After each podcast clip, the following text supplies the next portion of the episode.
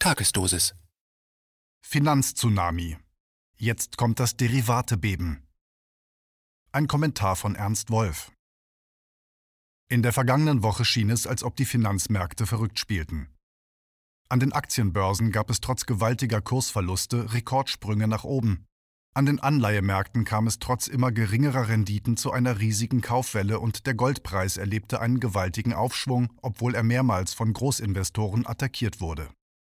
Was bei oberflächlicher Betrachtung wie ein unerklärliches Chaos wirkte, entpuppt sich bei näherem Hinsehen als logische Folge einer historisch einmaligen Situation.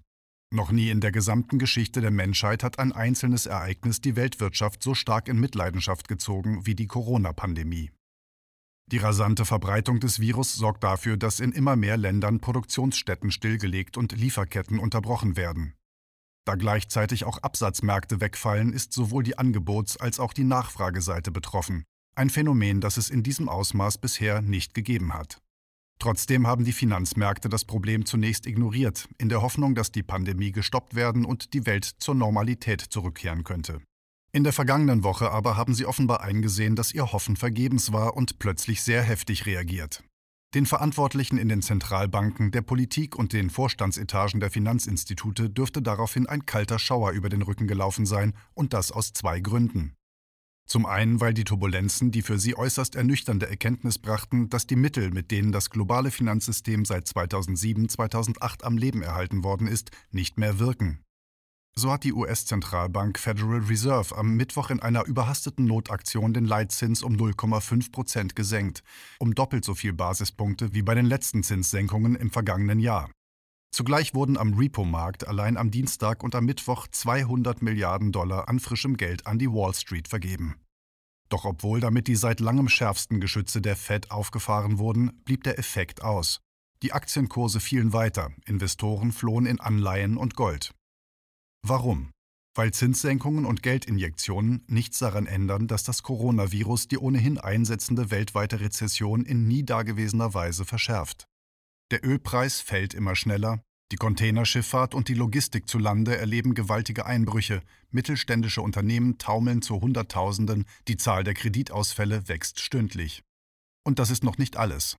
Das Coronavirus hat auch die Lebensgewohnheiten der Mehrheit der Menschen drastisch verändert. Hotellerie, Gastronomie und Touristik erleben nie gekannte Ausfälle. Erste Fluglinien und Reedereien gehen in Konkurs. Und die Aussichten sind düster, denn die zunehmende Zahl an Infektionsfällen wird alle bereits bestehenden Probleme in den kommenden Wochen weiter verschärfen. Zum anderen aber gibt es noch einen zusätzlichen Brandherd, der von seinem Ausmaß her alle anderen Probleme in den Schatten stellt, den Derivatesektor des globalen Finanzsystems. Dieser mit Abstand größte Bereich hat das System bereits zweimal, nämlich 1998 und 2007-2008, an den Rand des Zusammenbruchs gebracht, ist aber trotzdem nicht eingegrenzt oder reguliert worden, weil es sich bei ihm um eine Haupteinnahmequelle von Banken und Hedgefonds handelt. Derivate sind nichts anderes als Wetten auf zukünftige Preise, Kurse oder Zinssätze.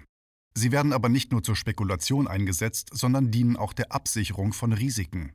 Diese Risiken verschwinden allerdings nicht, sondern werden nur gegen Zahlung eines bestimmten Betrages von einer Partei auf eine andere Partei übertragen. Unter normalen Marktbedingungen wäre das kein Problem. Seitdem Regierungen und Zentralbanken die großen Finanzinstitute aber 2007-2008 für too big to fail erklärt haben, hat sich die Situation grundlegend geändert.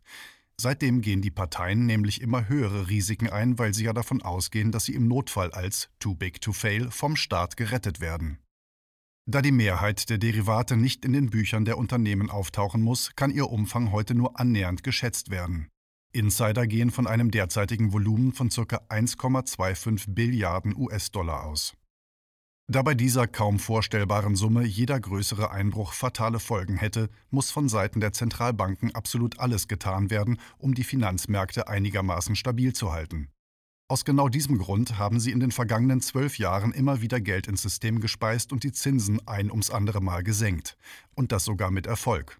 Wir haben von 2008 bis Anfang 2020 mit kleinen Unterbrechungen einen durchgehenden Aufwärtstrend an den Finanzmärkten erlebt. Damit aber ist es nun vorbei. Die Erschütterungen der Märkte durch das Coronavirus sind bereits jetzt so heftig, dass das Wasser einigen großen Finanzinstituten wegen fälliger Zahlungen im Derivatebereich bis zum Hals steht. Die kräftigen Kurseinbrüche der Aktien der großen Wall Street Banken, die in der vergangenen Woche weit über die Verluste anderer Branchen hinausgingen, zeigen, dass diese Probleme den großen Investoren nicht entgangen sind.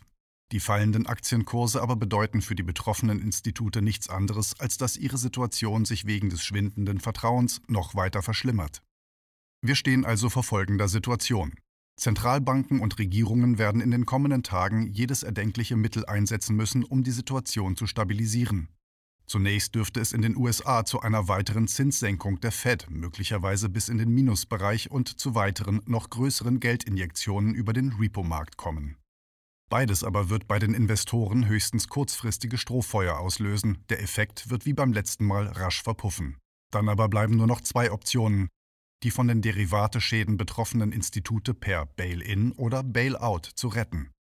Das heißt, entweder die Anteilseigner, Anleger und Sparer von Banken werden teilenteignet oder die notleidenden Institute werden mit Steuergeldern gerettet. Das bedeutet, auch diesmal wird man wie in der Vergangenheit versuchen, die Schäden im Finanzsektor auf die steuerzahlende Bevölkerung abzuwälzen. Das aber müsste bei den Summen, um die es diesmal geht, in einem nie dagewesenen Umfang geschehen, so dass man jetzt schon sagen kann, eine Rettung des Systems durch Bail-ins und Bail-outs wie 2007-2008 ist 2020 überaus fraglich. Wir stehen möglicherweise schon in den kommenden Tagen vor dem Kollaps des Systems. Das alles klingt erschreckend und deutet darauf hin, dass vor uns eine der unruhigsten Perioden in der jüngeren Geschichte liegt. Doch so düster dieses Szenario auch wirkt, es birgt auch eine historische Chance. Ein Zusammenbruch würde Millionen von Menschen in einen direkten Konflikt mit diesem System führen, sie seine Auswirkungen am eigenen Leib spüren lassen und sie daher für eine Aufklärung über seinen zerstörerischen Charakter empfänglich machen. Der Kollaps könnte somit die Grundlage für eine seit langem überfällige breite Diskussion über die Abschaffung des globalen Finanzcasinos und seine Ersetzung durch ein demokratisches Geldsystem schaffen. Vorausgesetzt, dass möglichst viele Menschen, die das System bereits durchschauen oder zumindest in Ansätzen verstehen, sich an einer dringend notwendigen Aufklärungsoffensive beteiligen.